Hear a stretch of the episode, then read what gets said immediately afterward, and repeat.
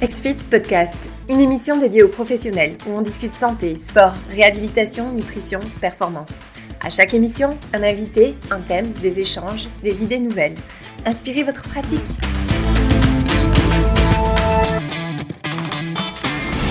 Merci beaucoup de vous joindre à nous euh, aujourd'hui euh, pour parler d'un sujet euh, qui a bien intéressé l'ensemble de l'équipe quand on l'a préparé, donc la micronutrition et le microbiote. Et pour en parler, donc, on a invité Emilio Sanchez. Donc, bonjour Emilio. Bonjour, bonjour à tous. Emilio, tu es diététicien, nutritionniste. Euh, tu es diplômé en nutrition du sport, diplômé en micronutrition, sport et santé, et tu es aussi euh, préparateur sportif BES. Euh, tu as travaillé notamment avec des athlètes en bodybuilding et en endurance.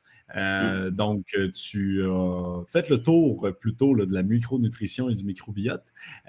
donc, merci beaucoup de te joindre à nous pour ce sujet-là. Est-ce que tu veux te présenter plus amplement?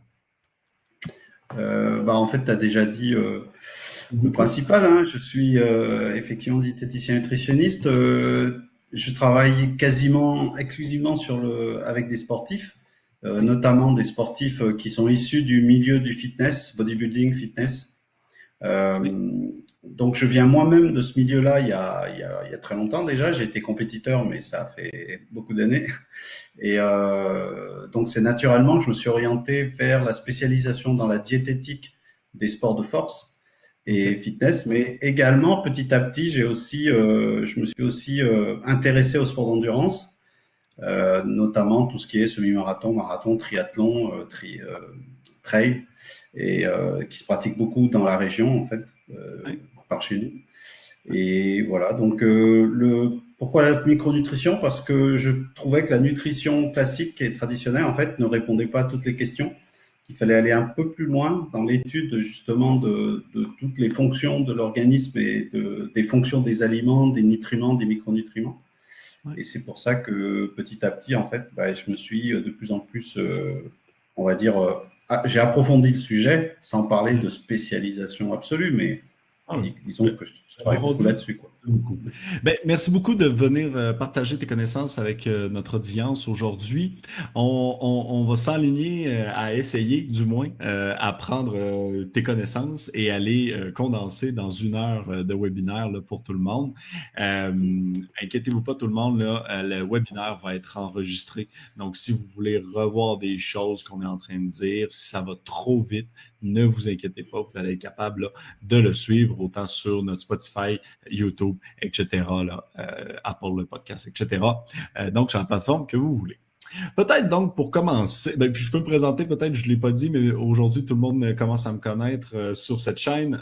donc je suis Étienne, le président de la compagnie XFIT, et aujourd'hui donc je vais être l'animateur de ce webinaire. donc Emilio, il faut que je termine en connaissant tout de la micronutrition. Peut-être justement commençons sur ce sujet-là. Euh, moi, j'aime toujours prendre un pas de recul et, comprendre, mais pourquoi aujourd'hui est-ce qu'on parle de ça? Donc, quel est l'objectif, les intérêts euh, en premier? Mais donc, peut-être commençons par concrètement, qu'est-ce que la micronutrition euh, et les micronutriments donc, qui vont avec? Oui, alors, parce que la nutri la, habituellement, enfin, traditionnellement, c'est vrai, quand on parle de nutrition, de diététique, on parle de protéines, glucides, lipides et calories. Et euh, malheureusement, trop souvent, en fait, on s'arrête là, alors que la, nutrition, c'est beaucoup plus que ça, puisque ça fait, on, les, aliments contiennent certes les macronutriments, protéines, glucides, lipides, mais ils contiennent aussi énormément d'éléments qui sont présents à des toutes petites doses et qu'on appelle justement les micronutriments, euh, qui concernent en fait tout ce qui est vitamines, minéraux, ligo-éléments. Euh, mais pas que. Dans les vitamines, tous les types de vitamines, hein, par exemple vitamine D, vitamine B, le fer, le zinc, le sélénium, tous, ces, tous ces éléments qui, qui constituent, qui, qui, rentrent dans la composition des aliments. Mais il n'y a pas que ça. On parle aussi en fait d'éléments qui n'ont pas, d'un point de vue officiel, de, statut nutritionnel, pas de besoins établis, mais qui sont importants et qu'on appelle les phytomicronutriments qu'on trouve dans les végétaux, d'où le nom phyto, et qui ont des effets euh, favorables à la santé et souvent, généralement, des effets protecteurs. Protecteurs au niveau cellulaire, notamment. Euh, on, sait, on, sait, maintenant justement que enfin, certains végétaux offrent des protections vis-à-vis de certains cancers, par exemple, en termes de prévention. Euh, donc ça, ça fait aussi partie des micronutriments, même si ce ne sont ni des vitamines, ni des minéraux, ni des oligo-éléments. Euh, donc en fait, c'est la micronutrition, c'est une approche qui est globale, qui tient compte en fait de l'équilibre euh, macronutritionnel, mais qui ne peut pas, euh, qui ne peut pas oublier justement qu'il doit tenir compte de manière importante de tous ces micronutriments. Euh, l'objectif ultime en fait, c'est d'adapter, de proposer en fait des, conseils alimentaires de manière équilibrée et adaptée à chacun. Et de prendre donc vraiment plus d'adaptation, plus de personnalisation en prenant en compte les micronutriments, contrairement à la normale où est-ce qu'on prend en compte juste les macronutriments en tant que tel. Oui, tout à fait. En fait, euh, euh, la, micronutrition, elle est née de, constats où on, a constaté de manière euh, récurrente que ce n'est pas parce qu'on consomme suffisamment de protéines, de glucides, de lipides, suffisamment de calories qu'on n'a pas des déficits. On peut très bien avoir des déficits parce qu'on consomme des aliments qui peuvent être riches en calories, en protéines ou en, glucides ou en lipides, mais qui peuvent être appauvris en micronutriments. Et typiquement, bah, c'est lorsqu'on transforme en aliment, lorsqu'on parle d'aliments transformés, ultra transformés, c'est exactement le, schéma type. C'est justement la problématique actuelle, c'est qu'on mange des aliments dont la qualité ne fait que baisser. Et quand on parle de qualité, c'est justement cette perte en micronutriments. Oui, je comprends. Et donc, ce que tu viens de dire, les aliments transformés, etc., c'est donc aujourd'hui pas un sujet uniquement pour les athlètes de haut niveau, les triathlètes, euh, les, personnes en bodybuilding, etc. C'est aussi bon pour le grand public. Euh, pourquoi est-ce qu'aujourd'hui, c'est ah important de parler euh, de la micronutrition ensemble aux gens qui nous écoutent? Ben justement, c'est qu'en fait, plus on avance, en fait, euh, si on voit au niveau de l'évolution de, l'apport alimentaire au fil des années, des décennies, euh, surtout dans les pays industrialisés, euh, on se rend compte en fait que il y a une pauvreté au niveau qualitatif, c'est-à-dire que les aliments sont de plus en plus, peuvent être de plus en plus riches d'un point de vue énergétique, mais de plus en plus pauvres en micronutriments, ce qui fait que les, les populations développent des déficits qui sont sources de dysfonctionnement et qui peuvent amener donc des déficits qui amènent des dysfonctionnements et qui petit à petit vont amener des troubles de santé. Euh, il faut savoir que certains, certains spécialistes, euh, certains nutritionnistes qui, qui, travaillent justement dans, ces, dans le domaine de la micronutrition estiment que de nombreuses maladies euh, émergentes, enfin les maladies métaboliques dont souffrent les, pays dits riches, notamment troubles métaboliques, diabète, obésité, euh, hypertension artérielle, mais pas que, mais on va plus loin que ça lorsqu'on on, on, amène aussi la notion du microbiote, de l'équilibre intestinal, des, des, problématiques comme les allergies, les maladies auto-immunes, les problématiques dues à des troubles psychiques, tout ça en fait serait lié à des dysfonctionnements eux-mêmes dus à des carences, des déficits en certains nutriments, micronutriments qui sont précieux mais qui malheureusement euh, sont de plus en plus rares dans nos assiettes. Et, tu viens de le dire, il y a de plus en plus de découvertes scientifiques qui nous amènent ou qui nous apportent vers euh, le sujet de la micronutrition aujourd'hui et à, le prendre en compte, à prendre les micronutriments en compte. Euh, est-ce qu'il y a des, études ou des, découvertes scientifiques notables qui seraient intéressantes à partager aujourd'hui par rapport à ça? Oh, il y, en a, il y en a beaucoup, il y en a tellement en fait, tellement. après, c'est pas parce qu'il y a un exemple par rapport euh, à la, à la crise sanitaire actuelle, on parle beaucoup d'immunité, euh, mais on ne peut pas dire que c'est de la micronutrition, mais il y a des, des exemples sur l'intérêt et l'importance du statut en vitamine D, par exemple. C'est quelque chose qui est maintenant connu pas pour tous ceux qui s'intéressent, où il y a beaucoup d'études, beaucoup de choses qui ont été euh, publiées là-dessus sur euh, l'importance d'un statut en vitamine D suffisant pour éviter des formes graves d'infection. Euh, ça ne veut pas dire que ça empêche l'infection, mais ça limite en fait des complications. Et euh, donc ça, c'est un exemple. Mais en parlant d'immunité, il y a tout ce qui est zinc. Le zinc aussi intervient, le sélénium. Et malheureusement, en fait, c'est des éléments dont on peut être déficitaire, même si on a l'impression qu'on mange équilibré. Oui. Tu nous as parlé quand on préparait des bactéries intestinales, euh, qu'on en avait plusieurs milliers, milliards, je me souviens plus. Ah oui, oui, bah, il y en a 100 000 milliards à peu près, 100 000 milliards de bactéries. Ah oui, c'est énorme. En fait, on vit avec des, tout un, on héberge des bactéries, en fait, on les héberge, on leur donne à manger, et en contrepartie, elles, elles nous font du bien. Si tout est équilibré, malheureusement, c'est pas toujours le cas. Oui, mais donc ils travaillent tous ensemble, effectivement. Euh, tu nous as aussi parlé du concept d'hyperméabilité euh, de l'intestin.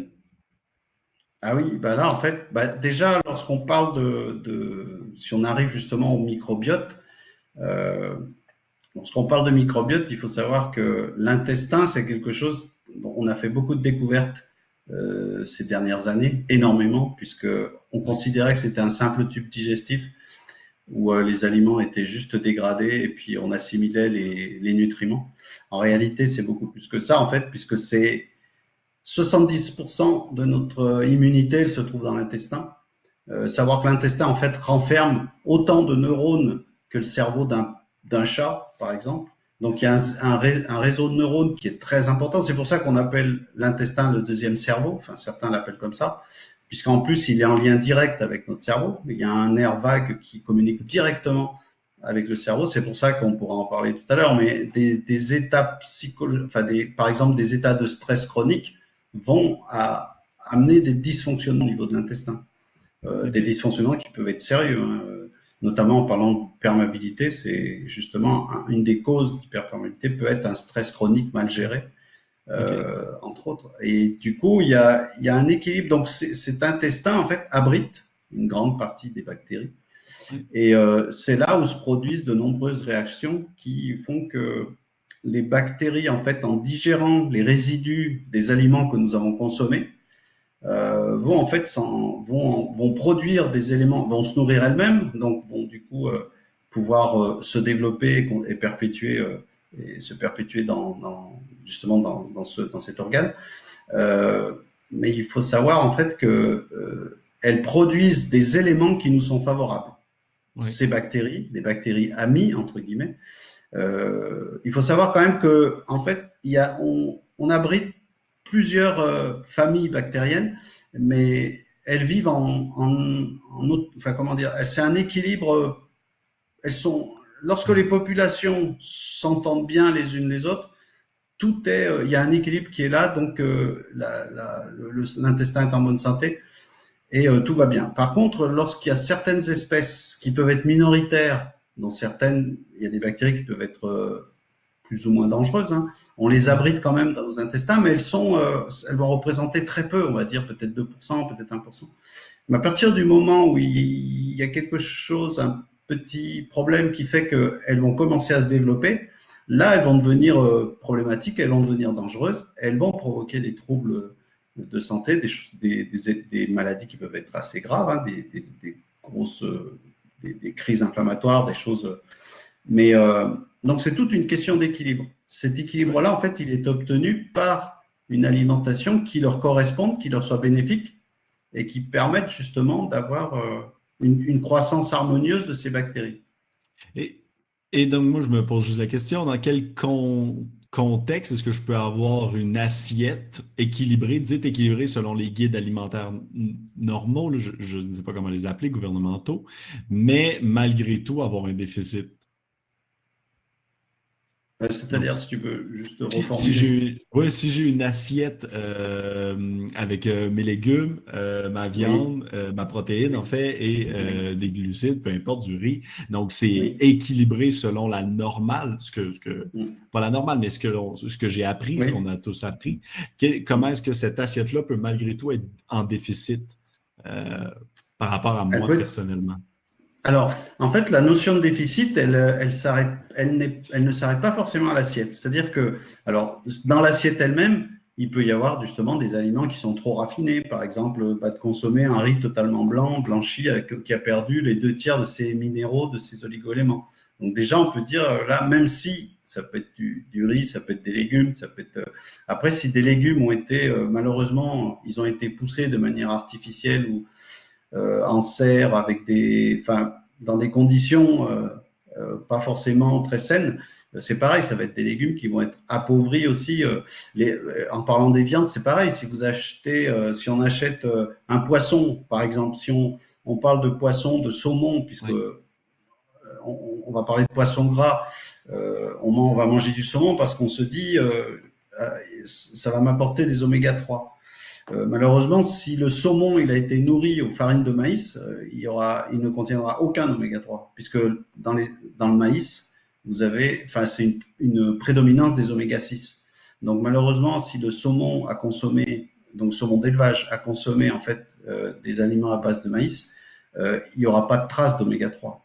Et pourtant, croyant bien faire, on va se dire, je mange du saumon, je mange mes oméga 3, je mange mes légumes, je mange, ça me faire mes vitamines, je mange mon, voilà. Et donc ça, c'est déjà un exemple de, de la qualité alimentaire va faire que malheureusement, euh, on va pas, euh, on va pas consommer ce qu'on espère consommer. Euh, mais il y a autre chose qui est un peu plus, on va dire, plus subtil, c'est qu'on peut très bien avoir des aliments de qualité, mais malgré tout, on fait un bilan sanguin et on trouve qu'il y a certains éléments qui sont en déficit. Et là, euh, on peut se poser des questions en fait. Euh, comment ça se fait? Pourtant, je fais attention. À la limite, je calcule mes apports, je fais tout bien, j'ai un logiciel, mais ça garantit pas du tout justement les problématiques d'assimilation. Et c'est là que l'intestin entre en jeu, puisque le premier filtre en fait entre les aliments et nos cellules, c'est l'intestin. Si l'intestin ne fonctionne pas de manière optimale, il peut y avoir des troubles, des problèmes inflammatoires, il peut y avoir des, justement des, qui vont entraîner des problèmes d'assimilation. Euh, eh bien, de l'autre côté, tout va pas passer. Et on va se retrouver justement avec des déficits. Euh, euh bon, après, il y, en a, il y en a plein. Il peut y avoir des problématiques. Par exemple, la vitamine B12 peut très bien, on peut très bien mal l'assimiler alors qu'on consomme suffisamment de viande, puisque la source principale, c'est les produits animaux. Et on peut très bien être carencé en B12. Euh, parce qu'il y a un problème. Alors, c'est un petit peu complexe, mais dans l'estomac, il y a en fait il y a un, élément qui vient se fixer sur la vitamine B12, qu'on appelle le facteur intrinsèque. Et euh, les, le facteur intrinsèque et la vitamine B12 continuent leur, leur chemin dans l'intestin et ils pourront être assimilés grâce à des, euh, euh, grâce à des, à des récepteurs spécifiques de, cette, de cette, cet ensemble B12 et facteur intrinsèque. Bon, imaginez que justement, il y a des troubles, la, personne souffre de troubles au niveau de l'estomac, des problèmes de digestion à ce niveau-là. Il se peut très bien que justement, il y a un déficit en facteur intrinsèque, ce qui fait que la B12 ne sera pas liée correctement et du coup, elle ne sera pas assimilée au niveau intestinal. C'est un exemple simple. Hein. Il peut y avoir aussi sur la B9, vitamine B9 qui, a priori, on n'est pas censé être carencé en B9 puisqu'il y en a dans tous les légumes, tous les végétaux à feuilles, euh, parce que l'acide folique, la B9 c'est l'acide folique, folique venant de feuilles, euh, il est quand même très très rare de euh, être déficitaire en B9. Or, on peut très bien être en déficit via une, analyse sanguine. Et en fait, tout simplement parce que, pareil, certaines maladies digestives vont entraîner en fait une problème, enfin un, un déficit, un problème d'assimilation sur les récepteurs à la B9 au niveau intestinal.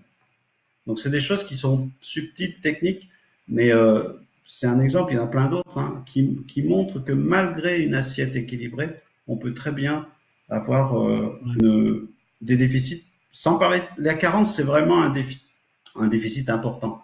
Ça va être des déficits, mais qui, euh, s'ils se maintiennent pendant trop longtemps, ils vont amener des, des petits troubles fonctionnels et de proche en proche, euh, des problèmes de santé euh, sur du moyen à long terme. Et quelle est la différence entre un végétarien et, quelqu'un qui mange la viande? Est-ce qu'il y en a une? Est-ce que le végétarien est moins en carence ou plus en carence? Hmm, bah, non, pas forcément. Le végétarien, non. A priori, puisqu'un végétarien consomme des produits animaux, enfin sous-produits animaux, donc euh, pas de chair animale, mais il va consommer des, des œufs, des produits laitiers, euh, du miel. Euh, et une alimentation végétarienne peut être totalement équilibrée euh, sans risque de carence. C'est vrai que euh, l'élément qui peut être un petit peu euh, délicat, ça va être le fer, puisque les, les, aliments végétaux contiennent du fer, mais qui est très mal assimilé.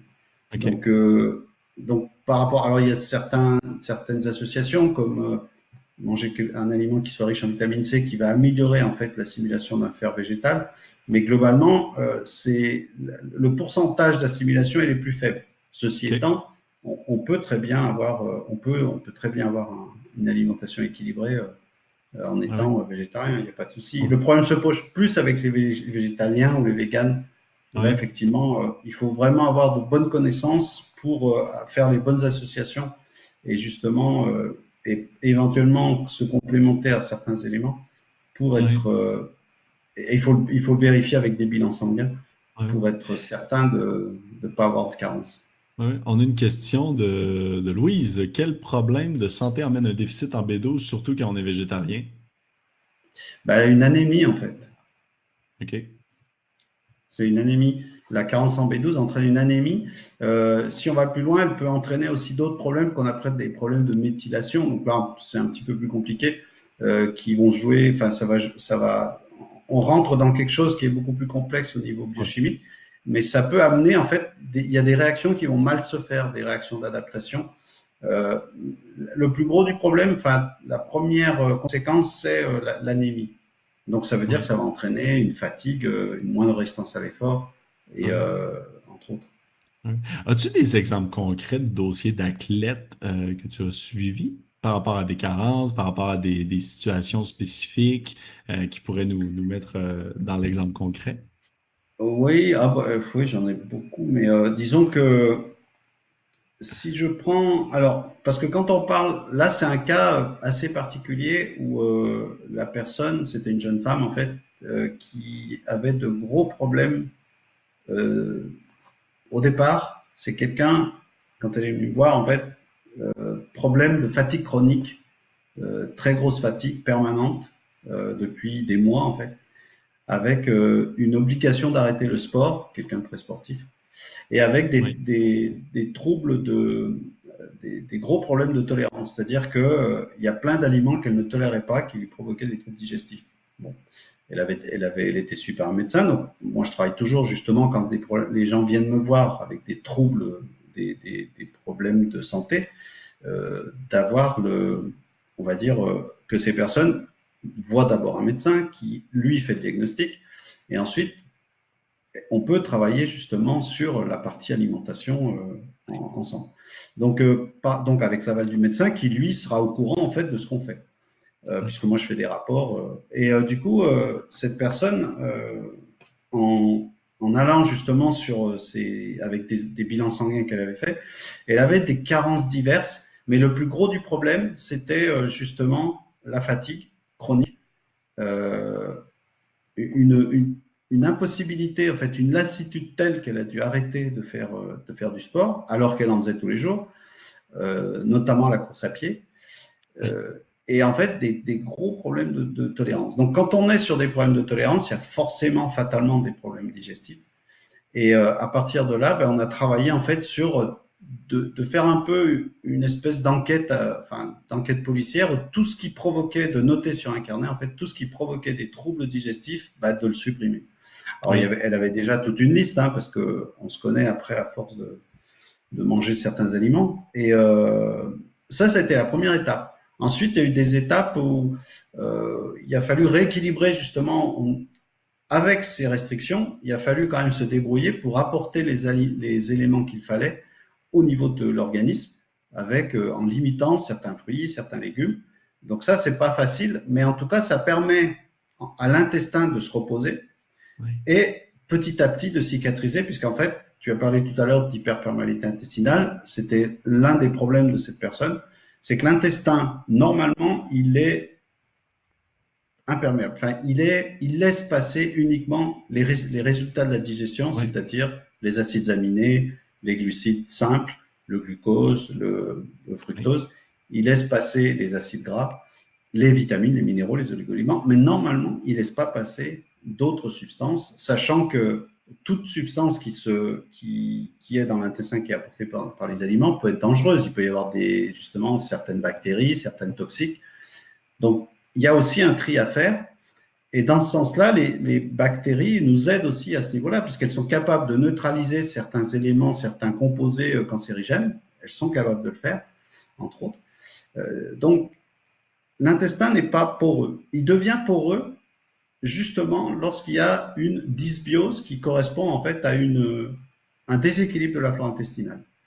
Donc lorsque ce déséquilibre s'établit, une inflammation peut, peut se mettre en place et à partir de là, euh, l'intestin devient poreux et laisse passer des éléments qui ne devraient pas passer, et notamment des fragments de bactéries qu'on appelle en fait des endotoxines, puisque c'est des toxines qui viennent de l'intérieur, endotoxines, et qui, elles, du coup, vont elles, vont, enfin, elles peuvent systématiquement euh, provoquer euh, une réaction immunitaire plus ou moins forte, provoquer des réactions inflammatoires plus ou moins fortes. Elles vont euh, perturber le métabolisme de l'insuline, donc elles vont perturber le métabolisme général. Il peut même y avoir certains peptides en fait qui n'ont pas été complètement digérés, qui peuvent aussi franchir justement la barrière alors qu'ils ne devraient pas. Euh, et qui peuvent aller euh, influencer euh, le, fonctionnement cérébral, qui peuvent modifier, perturber le fonctionnement cérébral en venant se fixer sur des récepteurs spécifiques qui font que la personne, bah, elle peut avoir des problèmes de, dépression ou de mal-être, sans forcément qu'il y ait une cause purement psychologique, mais elle peut être justement à cause d'un déficit, d'un problème qui prend son origine dans l'intestin. C'est pour ça que maintenant, il y a, on arrive à, enfin, on, trouve des, il y a des équipes qui travaillent, euh, il y a des associations entre des gastro-entérologues et des psychiatres qui travaillent sur des problématiques un peu plus, euh, on va dire, complexes, comme l'autisme, euh, où on, fait des liens, certains, en tout cas, certains chercheurs, certains scientifiques font des liens entre des troubles intestinaux, des troubles du, du microbiote, de la flore intestinale, et les troubles de l'autisme, en fait. Et puis, ça prend combien de temps environ à cicatriser, comme dans le cas de cette cliente-là? Alors, pour en revenir à cette personne, donc on, a travaillé là-dessus. Ensuite, travailler justement sur des, une complémentation qui a pu euh, l'aider justement à, à, donc l'éviction des, des, éléments, des aliments qui n'étaient pas tolérés permet à l'intestin de, de, de, comment dire, de stopper les phénomènes inflammatoires de, avec des nutriments, de l'aider aussi dans ce sens-là à cicatriser. Et petit à petit, en fait, elle a pu euh, euh, élargir ses choix alimentaires euh, et, et, tout doucement à remanger petit à petit des éléments qu'elle ne pouvait pas manger. Mais il a fallu quand même entre 9 et 12 mois quand même. C'était super ah. long. En fait. Super long. C'est super long. ah oui, oui. On se fait demander dans le chat, euh, est-ce que tu, es habitué des prébiotiques? Euh, et donc, euh, quel type de prébiotiques à considérer lorsqu'on fait du renforcement musculaire spécifiquement? Bref, bah, les pré... enfin, si on parle de prébiotiques, ce sont les probiotiques, ce sont les aliments des bactéries, des bonnes bactéries. Donc, le premier prébiotique, en fait, dont qui est à notre disposition, ce sont les fibres, donc les aliments, les végétaux qui sont riches en fibres. Il y a certaines fibres qui sont particulièrement intéressantes euh, et qu'on trouve notamment en fait dans, les, dans certains aliments comme les artichauts, comme les, poireaux, comme les, les légumes secs. Euh, alors c'est pareil, les légumes secs comme les, les, lentilles, les pois chiches, les haricots rouges, blancs, c'est des aliments qui sont pas très consommés, enfin généralement, euh, qu'on consomme beaucoup moins qu'autrefois.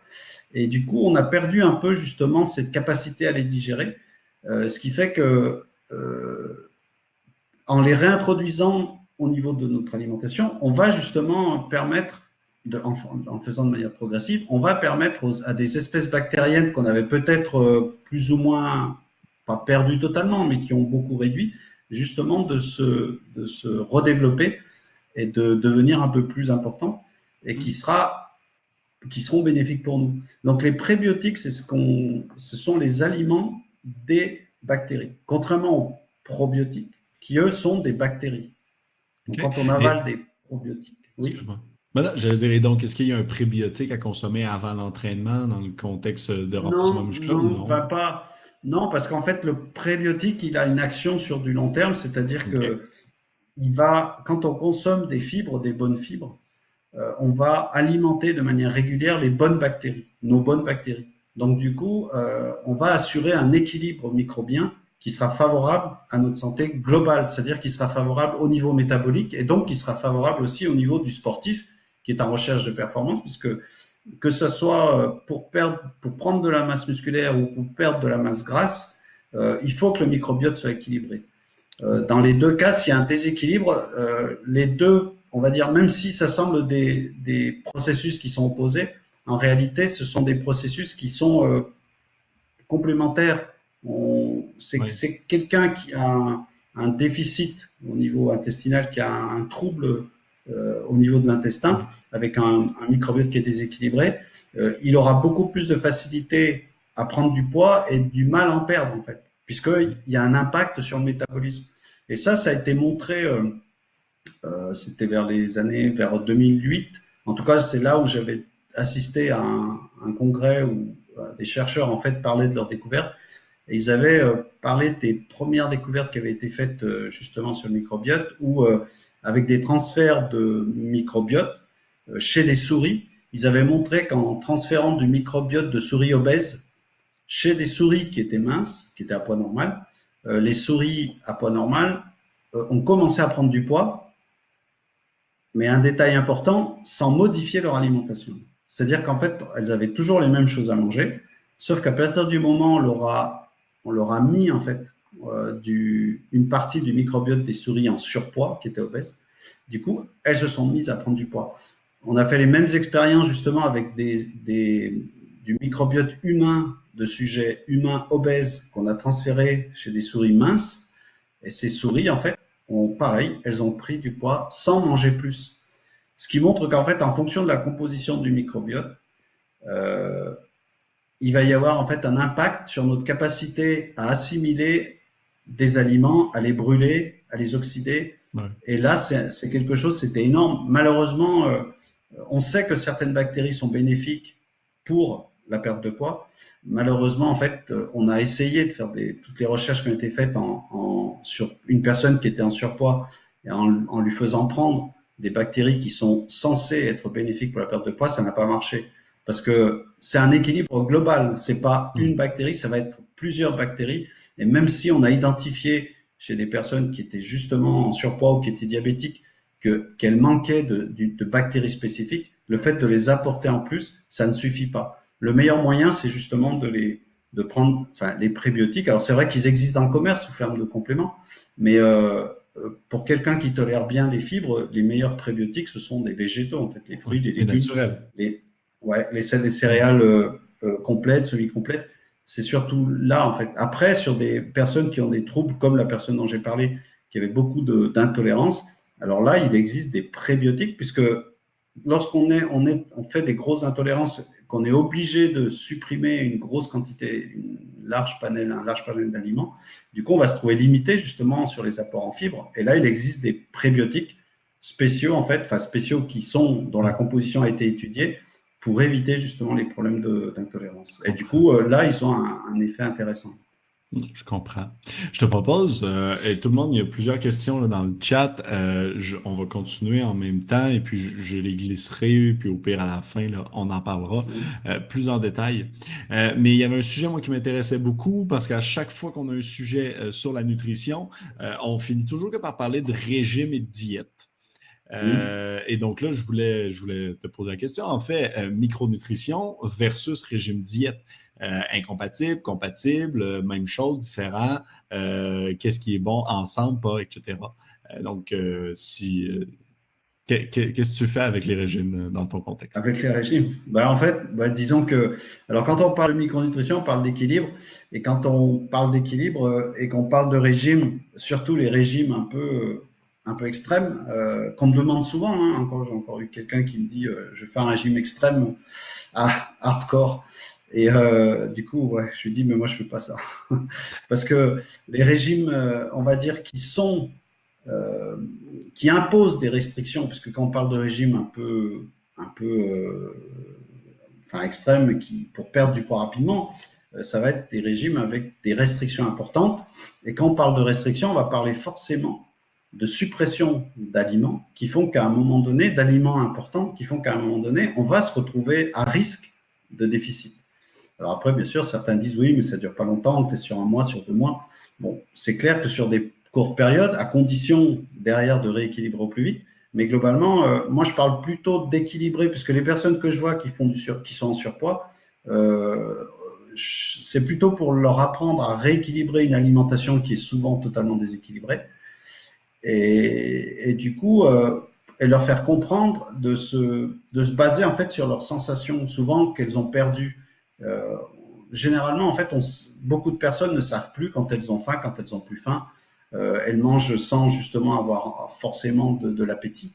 Et euh, c'est vrai qu'on est, on est stimulé en permanence à manger. Hein, par les publicités, même à l'extérieur, par tous les points un peu de tout ce qui est tu as même écrit un article sur le sujet, là, comment la société nous fait manger sans faim. Euh, qui devrait apparaître si certaines personnes sont intéressées là, à lire l'article. Ben, c'est quelque chose en fait qui c'est euh, justement euh, entre les, les, objectifs des industriels de l'agroalimentaire et la santé. souvent, c'est pas très compatible en fait. Donc, d'un côté, il y en a qui veulent vendre au maximum, donc faire consommer, faire consommer, et de l'autre côté, ben, justement, on, on nous dit il faut équilibrer, il faut consommer des aliments peu transformés, il faut et parfois ben justement c'est compliqué parce que euh, quand on est mal informé, on fait on fait pas forcément les bons choix et euh, et par conséquent c'est pour certains en fait c'est un peu un casse-tête. Euh, mais ce qui est important justement, c'est d'essayer de retrouver euh, de retrouver un, un équilibre avec soi-même, de retrouver cette notion de sensation de satiété, sensation de faim, sensation de satiété, sachant que tous ces aliments très transformés, ultra transformés, ne font que, et justement appauvris en micronutriments, ne font qu'aggraver justement le problème, puisque très souvent, euh, ils, ne, ils, ne, déclenchent pas au niveau du cerveau les, les sensations de rassasiement. C'est-à-dire que, notamment par un exemple du fructose, le fructose, c'est un sucre. Euh, quand on parle de fructose, je parle de fructose raffinée, celui qui est utilisé par l'industrie justement agroalimentaire pour sucrer à la place du saccharose. Euh, la consommation trop de fructose entraîne justement une espèce de dérèglement de la sensation de satiété qui fait que si on consomme une certaine quantité de fructose, c'est comme si le cerveau ne l'avait pas perçu. Donc, il n'y aura pas en fait la sensation de, de, de, plénitude, enfin en tout cas d'apport euh, énergétique correspondant à cette quantité. Euh, ça ne sera pas perçu. Donc c'est comme si le cerveau, ne le sachant pas, entre guillemets, bah, il, va continuer en fait à, à, à, maintenir en fait la sensation de faim, donc à faire manger. Euh, tout ce qui est euh, tous les aliments, les, les déficits, euh, parce que ça aussi c'est des c'est des problématiques quand des personnes en fait sont dans des situations d'échec au niveau de, de l'amaigrissement. Il faut savoir que l'une des causes aussi de la, des résistances à la, perte de poids, c'est aussi des déficits euh, micronutritionnels, des déficits en vitamine D, des déficits en, certains éléments euh, comme le zinc, des déficits en, d'autres, même le magnésium, vont entraîner en fait des, euh, des dysfonctionnements au niveau, toujours pareil, au niveau de la satiété, au niveau des, sensations de faim, qui font que l'organisme va chercher à consommer plus pour essayer de récupérer ces micronutriments qui lui manquent. Vu qu'il a consommé l'énergie, il a consommé les protéines, les glucides, les lipides, mais il lui manque en fait certains micronutriments, ben, lui, il les demande quelque part, et ça nous pousse à manger aussi en plus. Donc ça, c'est un point qui est trop souvent euh, euh, négligé, mais euh, tout ce qui est trop raffiné, en fait, entraîne une surconsommation euh, au-delà de, des besoins réels, mais au niveau énergie, au niveau calorique, mais pas au niveau micronutritionnel. C'est pour ça que l'aspect micronutriments est super important et il ne faut pas le négliger. Ouais. Puis on avait parlé de, de l'alimentation intuitive avec Alissa, le nutritionniste du Canada. Euh, je trouve que ça fait, ça fait un très beau rebond là, par rapport à ce sujet-là. Et effectivement, on, on, parle en gros de bon sens. Hein? On parle de, de manger à, à, à, sa faim puis de manger les meilleurs aliments possibles. Euh, puis je te rejoins là, sur le fait qu'on vit effectivement dans une société où est-ce qu'on veut consommer plus. En fait, elle pousse à consommer plus, surtout que c'est euh, euh, très utile économiquement, en fait, de faire que les gens consomment plus. Donc, il faut réussir à se soustraire un peu là, euh, de cette influence-là euh, au final. Oui, oui.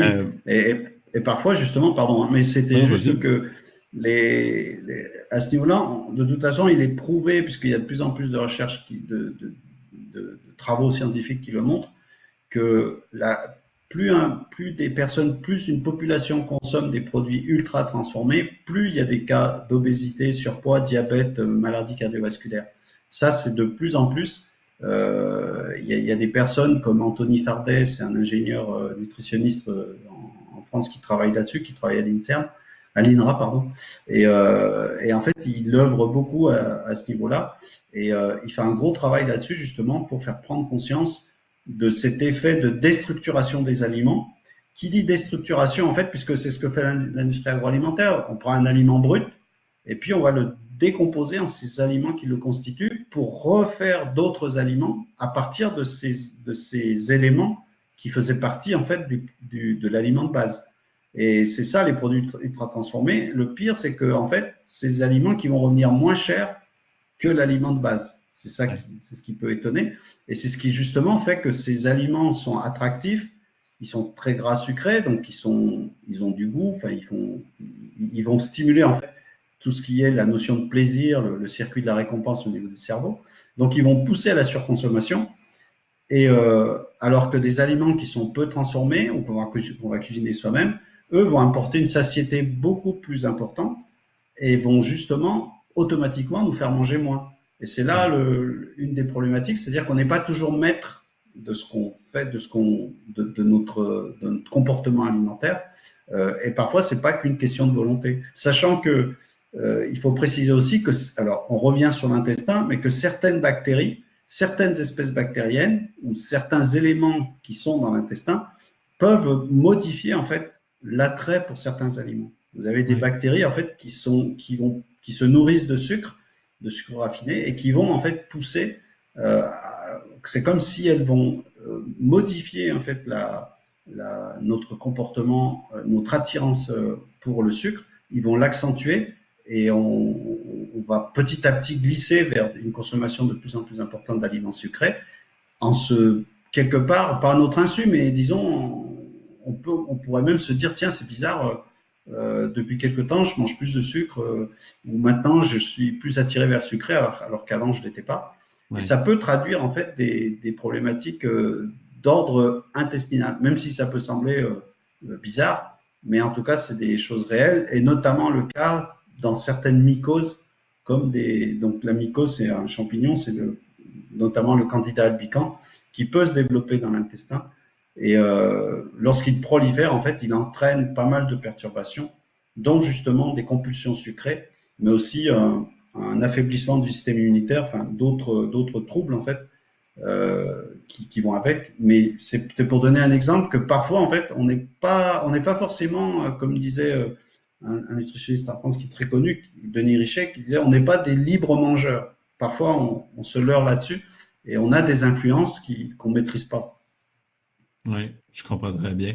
Euh, on a quand même bien défini l'enjeu euh, et l'intérêt de la micronutrition euh, et donc du microbiote. Maintenant, comment est-ce que les professionnels qui nous écoutent, qui sont peut-être pas avec des professionnels de haut niveau, avec des athlètes de haut niveau, etc., comment est-ce qu'ils peuvent utiliser cette science qu'on est en train de leur parler? Qu'est-ce qui devrait les alerter en tant que professionnels? Puis comment est-ce qu'ils devraient réagir par rapport à ça? Euh, réagir, c'est-à-dire par rapport à par rapport à leurs clients, par rapport à oui. comment un, un, professionnel va accompagner en fait son client dans ce contexte-là de, de, la micronutrition. Ouais, déjà en fait c'est d'aller euh, d'être peut-être après je sais pas comment les personnes travaillent hein, mais euh, quand quelqu'un vient en fait nous voir pour des problèmes de poids ou de surpoids ou de, de ou éventuellement de de performance sportive, il y a toujours en fait euh, des, questions qui doivent être euh, dirigées vers l'état de santé euh, de la personne et notamment justement éventuellement l'existence de troubles digestifs. C'est toujours en fait un, signe d'appel si la personne présente des troubles digestifs, alors c'est pas forcément des troubles digestifs, je sais pas la personne qui a mal au ventre souvent, qui a des problèmes de, troubles du transit, ça peut être euh, des problèmes d'intolérance, des aliments qui sont pas tolérés, euh, mal tolérés ou enfin, peut tolérer, mal tolérer ou, pas du tout tolérer. Euh, ça, c'est déjà aussi des signaux d'appel sur d'éventuels troubles digestifs. Et ça peut expliquer en fait des échecs dans lesquels se trouvent certaines personnes qui n'arrivent pas à s'en sortir, qui ne savent plus trop quoi faire. Et donc là, pour le coup, il faut aller un petit peu plus loin, il faut investiguer un peu plus, voir s'il n'y a pas des carences. Donc c'est vrai que ça demande des bilans sanguins. disons que ça, c'est un, on peut pas se, enfin, il y a des choses qu'on peut, en, s'informant, euh, peut-être déterminer s'il peut y avoir un déficit ou une carence, par exemple en magnésium, par exemple en fer. Il y a des choses qui sont, il y a une liste en fait de symptômes qu'on peut effectivement, euh, qu'on peut demander, qu'on peut poser les questions à la personne. Par un questionnaire euh, ou un bilan là, assez simple, mais il y a des choses qui vont pousser plus loin là, avec un bilan sanguin. Après, il faut aller un petit peu plus loin parce que si la personne présente en fait des, des signes évocateurs d'un déficit en fer, euh, à ce moment-là, il, vaut mieux quand même, avant de donner du fer, euh, de, de, de, conseiller en fait de prendre du fer ou de manger des aliments plus riches en fer. Ce qui est notre premier rôle, c'est celui-là, hein, c'est d'abord de conseiller des aliments riches en fer avant de dire à quelqu'un de prendre des compléments en fer, puisque le fer c'est particulier. L'excès, si la carence en fer, elle est pas souhaitable parce qu'elle va entraîner des troubles, euh, une fatigue, une moindre résistance aux infections, entre autres perte de cheveux, enfin des, éléments qui peuvent justement être objectivés. Mais euh, si on donne du fer et que la personne n'en a pas besoin, ça risque de créer d'autres problèmes de santé, dont des problèmes inflammatoires, puisque le fer est un pro-oxydant, donc des, problématiques d'accentuation de problèmes inflammatoires qui existent, ou même provoquer en fait des, problématiques de, stress oxydant.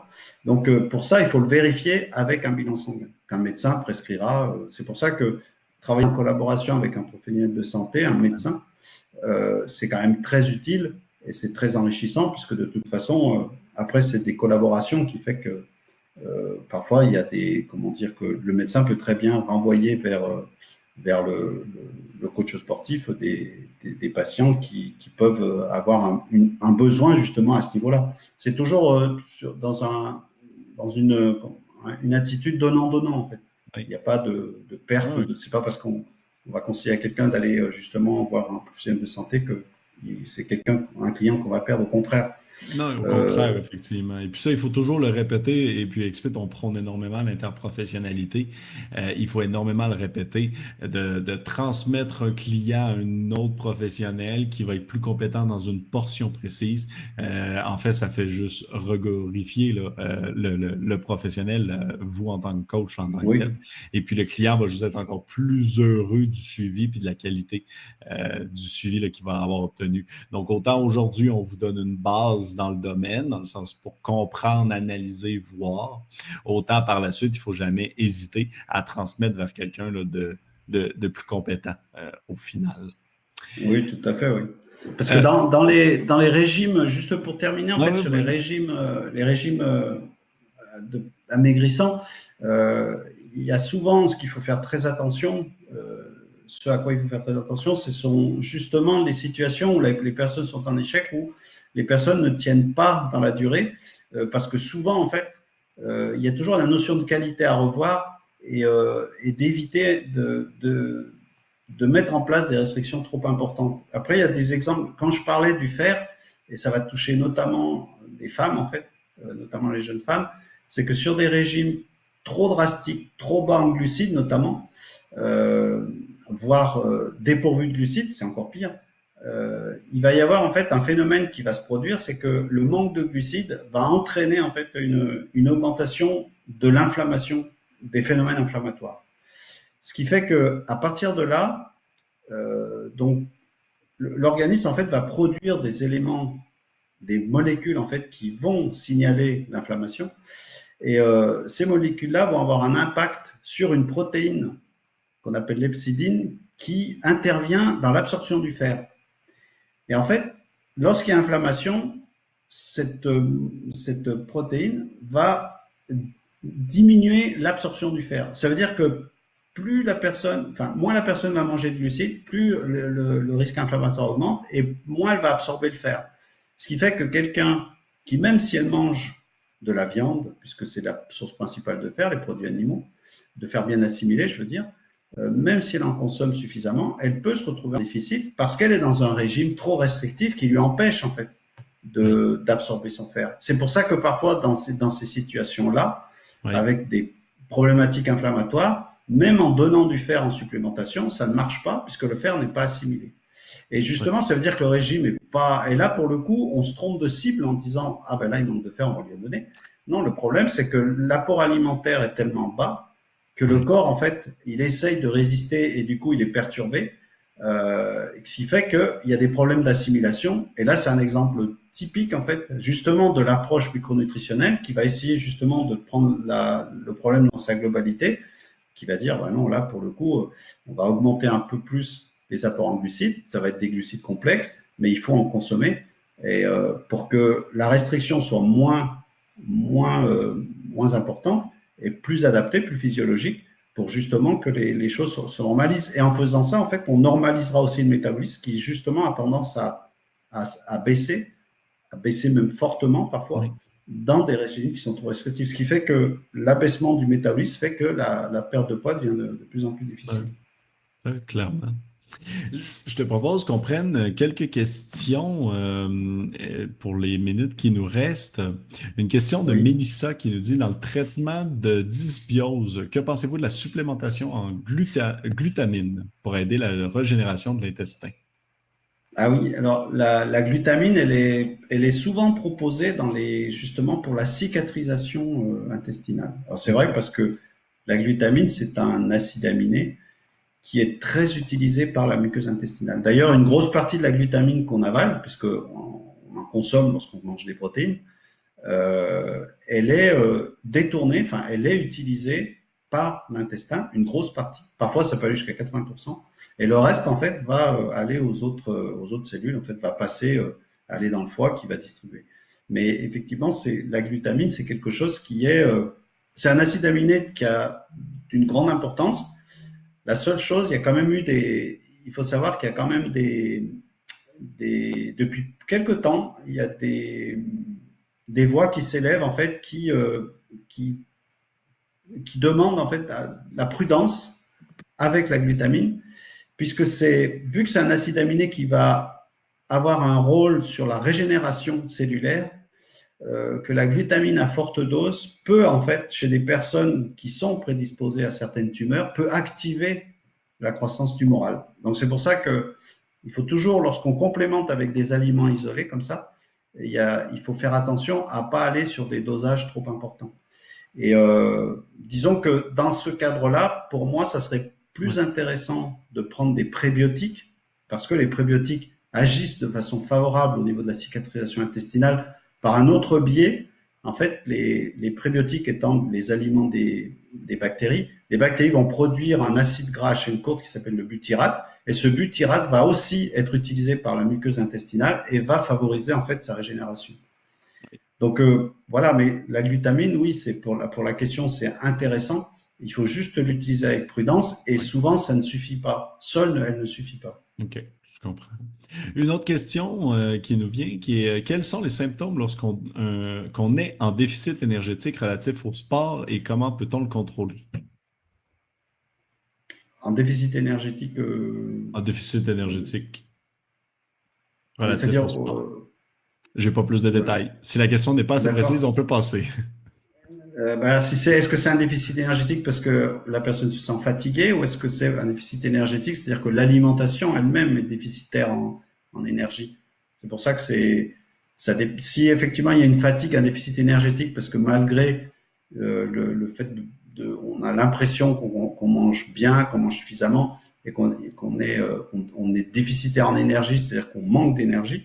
Ben ça, je rejoins un peu le cas de la personne dont j'ai parlé, en fait, qui était en fatigue chronique et là, il peut y avoir beaucoup de causes, en fait. Ça peut très bien, justement, parler du fer, ça peut être des carences en fer, mais ça peut être d'autres choses, ça peut être des problématiques euh, d'ordre intestinal, ça peut être des, des carences qui sont dues, justement, à des problèmes immunitaires, puisqu'il faut savoir que parfois, on traîne des petites infections, des petites choses qui sursollicitent le système immunitaire. Et là, c'est pareil, vous faites un bilan et vous retrouvez que vous êtes déficitaire en zinc alors qu'on en consomme suffisamment. Tout simplement parce qu'il y a une surconsommation de zinc à cause, parce que l'organisme en fait l'utilise pour se, pour nourrir son système immunitaire qui travaillent énormément.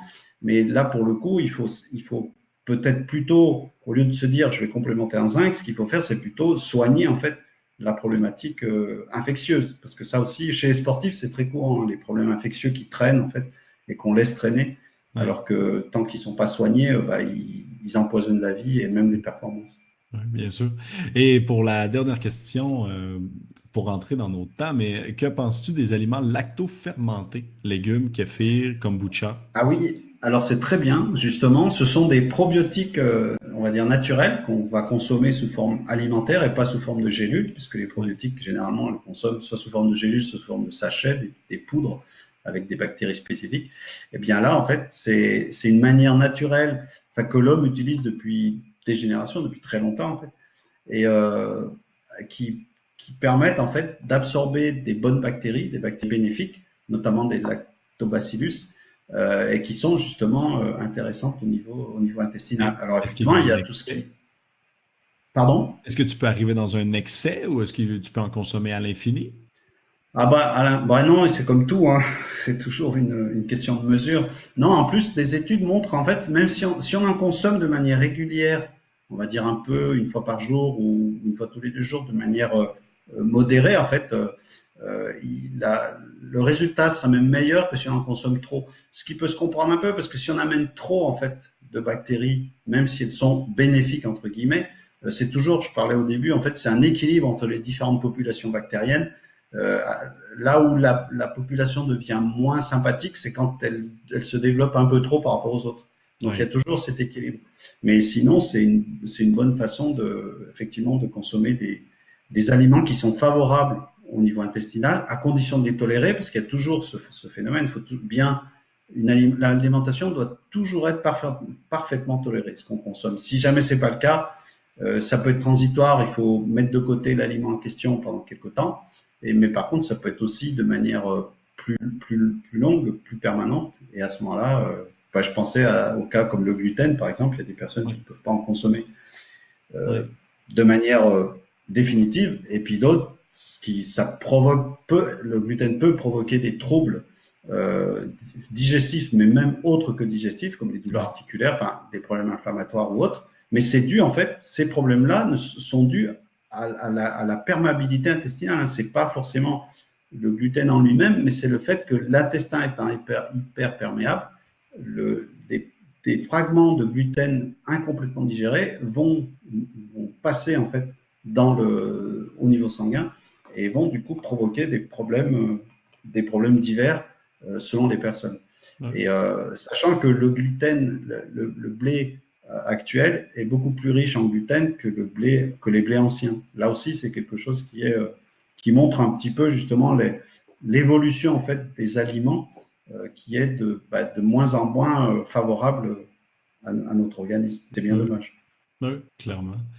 Merci beaucoup, euh, Emilio, euh, de t'être joint à nous aujourd'hui. Merci à tout le monde qui nous a écoutés. Désolé si on n'a pas pu répondre à toutes les questions. Euh, il y en avait énormément. Vous avez l'Instagram d'Emilio à gauche ou à droite, peu importe, dans votre écran. Si vous voulez prolonger la conversation, même communiquer directement avec lui. Peut-être, Emilio, si certaines personnes qui veulent pousser plus loin, outre de te contacter, quels sont les autres moyen de pousser dans ce sujet-là? Bah, après, euh, il y a des formations, il y, a des, ouvrages, il y a des, très bons ouvrages. Euh, euh, il y en a, il a, j'en avais, il y en a un ici qui est très bien parce que c'est Denis Richet, c'est la, c'est la personne en fait, c'est un spécialiste de micronutrition en France. Enfin, pour moi, c'est le spécialiste. C'est lui qui m'a formé en fait au niveau micronutrition. Le, DU, en fait, c'est lui qui l'organise. Donc, c'est, euh, si on voit comment le microbiote gouverne notre cerveau, euh, c'est super intéressant. C'est vrai que c'est un peu technique par moment, mais ça montre bien jusqu'à quel point, en fait, le, l'importance de, la flore intestinale, des bactéries qu'on abrite, l'importance qu'elles peuvent avoir sur notre fonctionnement euh, mais global, pas que au niveau physiologique, enfin que physique, mais aussi mental. Et justement, euh, au niveau du, ce livre-là euh, va très loin en fait sur justement ce qui se passe, ce qui s'est passé au fil des années, au fil des générations, et qui explique, d'après donc l'auteur, beaucoup de problèmes actuels, justement par rapport à ça. Donc après, c'est un très, enfin après, moi, à lire. À lire vraiment, oui. À lire et à étudier parce qu'il n'est pas forcément très très simple en fait, il est un peu technique. Mais il est quand même très, très bien. À lire et relire, au pire, il doit exister plusieurs formations. Si vous avez des questions, tout le monde, n'hésitez surtout pas à nous contacter euh, euh, par nos réseaux, différents réseaux sociaux, directement Emilio. Emilio, sérieusement, merci beaucoup euh, d'être venu. Ben, merci, c'est un, un, plaisir. Oui, puis c'est un sujet que je ne connaissais pas du tout, mais qui a été très intéressant. Même le chat a été euh, ultra actif. Je pense que beaucoup de monde, ça les intéressait énormément aussi. J'espère honnêtement qu'on va réussir à refaire un webinaire euh, de ce genre pour peut-être creuser encore plus loin euh, le sujet, surtout avec le mm. retour et les commentaires qu'on a dans le chat. Donc, ah oui, c'est vrai que c'est un sujet très vaste, hein, c'est clair. Oui, exact. Donc, on pourrait pousser sur un, élément plus précis là, dans un prochain euh, webinaire. Euh, juste peut-être avant qu'on se laisse, Louise qui demande l'auteur euh, du livre que tu viens de nous mentionner. Ah, c'est Denis Richer. Denis, Richer. Excellent. Donc, merci beaucoup. et puis, n'hésitez surtout pas, tout le monde, si vous avez des questions. On reste à l'affût pour créer de futurs webinaires qui continuent à vous apprendre le plus possible.